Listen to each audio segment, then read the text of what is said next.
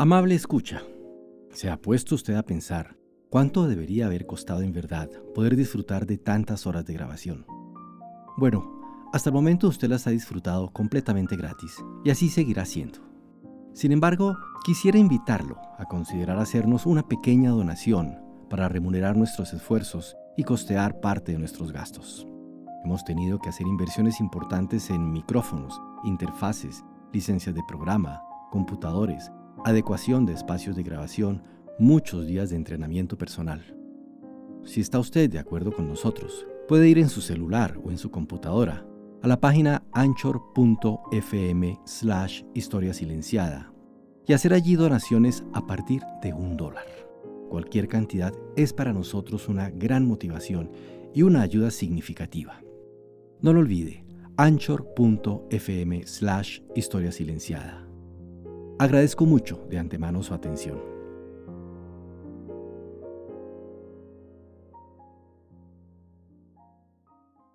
Tercero, la trágica muerte del coronel Arana.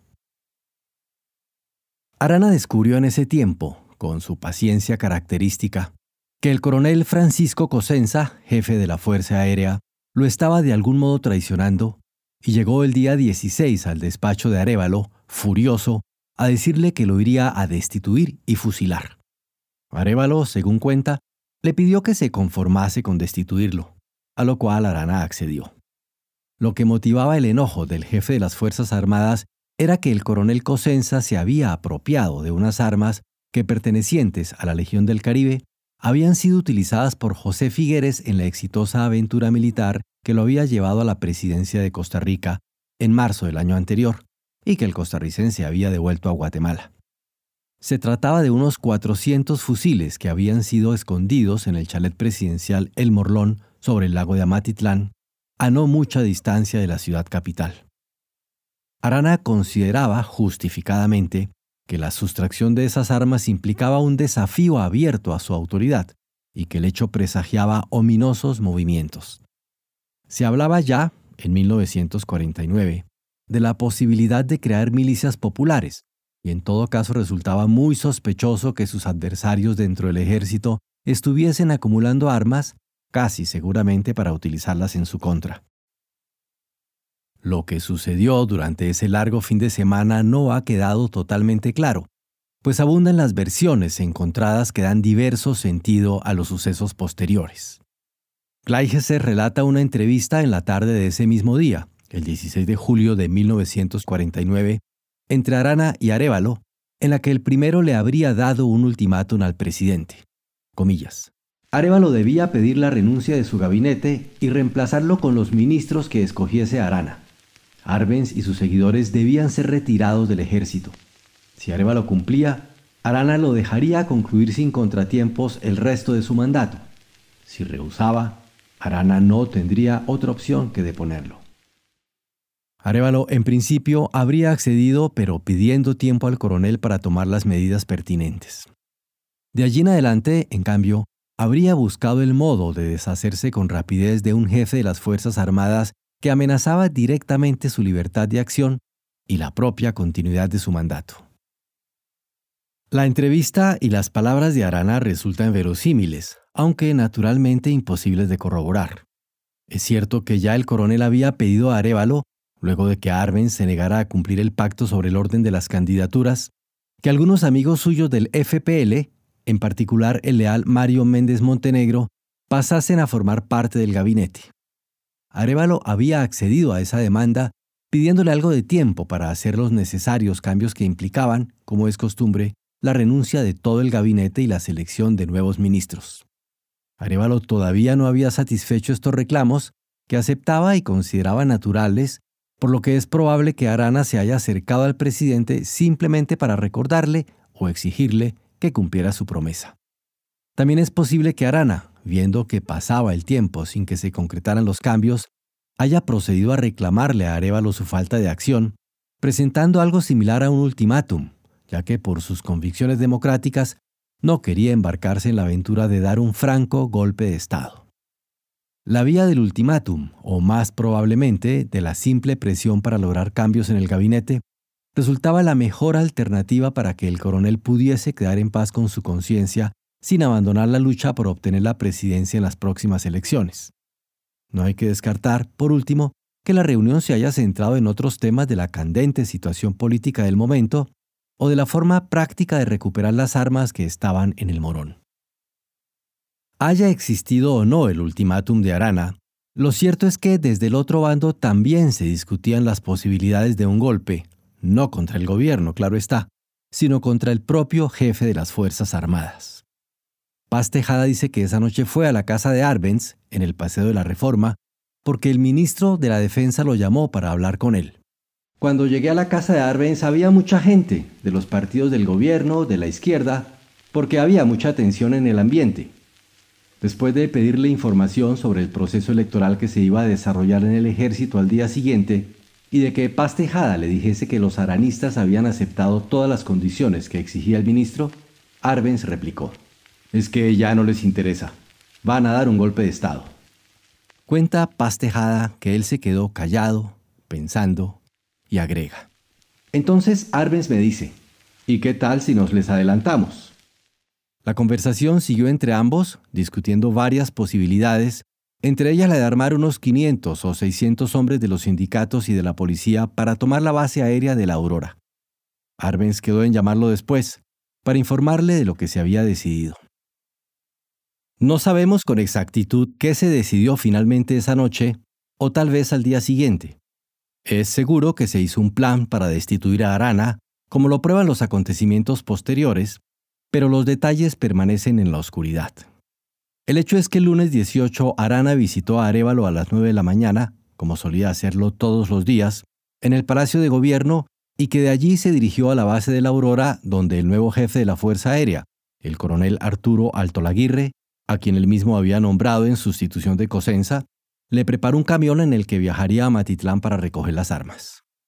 De allí regresó al Parque Central, donde ya lo esperaba el coronel Girón, jefe del Estado Mayor Presidencial, a quien Arevalo había comisionado para acompañarlo. A Arana le gustaba conducir el mismo su automóvil, por lo que se dirigió hacia el Morlón con su chofer Francisco Chico Palacios, que se sentó al lado suyo, mientras su ayudante, el mayor Absalón Peralta, y el mencionado Girón se ubicaron en el asiento de atrás. Allí, en poco tiempo y sin mayores inconvenientes, el coronel pudo recuperar las armas que los soldados comenzaron a trasladar al camión que les servía de comitiva. Arana, conduciendo de nuevo, con los mismos tres acompañantes de la ida, decidió regresar de una vez a Guatemala. Pero mientras sucedía todo esto, se tejía en Palacio la conspiración que habría de terminar con la vida de Arana. Arevalo dice que siguió trabajando en forma normal, recibiendo visitas y atendiendo varios asuntos, hasta que llegó la hora del almuerzo y de la siesta que regularmente hacía en su dormitorio, aunque cuesta creer que haya podido proceder como si se tratase de un día cualquiera en su rutina de trabajo. Lo cierto es que alguien, un conjunto de personas nunca exactamente precisado, decidió destituir al jefe de las Fuerzas Armadas, arrestarlo y enviarlo a La Habana en calidad de desterrado. Según una de las versiones de que disponemos, la Comisión Permanente del Congreso se habría reunido ya el día anterior, domingo 17, decidiendo por unanimidad la destitución de Arana. Otra información disponible sostiene que inmediatamente Arbenz reunió al Consejo Superior de la Defensa y el presidente Arevalo, a la mayor velocidad, convocó a su despacho a los líderes de los partidos políticos arevalistas. Estos, midiendo la gravedad de las circunstancias, llamaron a los respectivos diputados para una sesión secreta del Congreso, quienes sin diputados de la oposición, ni periodistas, ni taquígrafos, ni testigo alguno, aprobaron el decreto de destituir al coronel Francisco J. Arana. Nos cuenta Carlos Manuel Pelecer. Una tercera fuente, Héctor Gramajo, afirma que no existió la referida sesión en la cual se tomó la decisión de destituir a Arana. El mismo autor aclara que el Congreso permaneció cerrado toda la mañana del día 18 y señala además que en todo caso esa decisión hubiera sido ilegal, pues rezaba la ley que el Congreso Superior de la Defensa Nacional, en caso necesario, era el único organismo que propondría al Congreso la remoción del jefe de las Fuerzas Armadas. Lo anterior, la variedad de informaciones no coincidentes, la confusa presentación que se hace de los hechos y la obvia reticencia de Arevalo al desentenderse prácticamente de todo lo que pasó en esa mañana, nos hace pensar que no hubo ninguna reunión formal y legal para destituir a Arana. No hay tampoco ningún acta, ningún registro escrito de tan importante decreto, testimonio documental que los actores principales del hecho deberían haber guardado con celo como forma de justificar la legalidad de su proceder y que no aparece ni en el diario oficial ni en las recopilaciones de leyes de la época. La reunión, si la hubo, debe haber sido en todo caso un encuentro informal de pocas personas, porque no había materialmente tiempo para mucho más. ¿Cómo convocar a tantos diputados para que asistan a Palacio?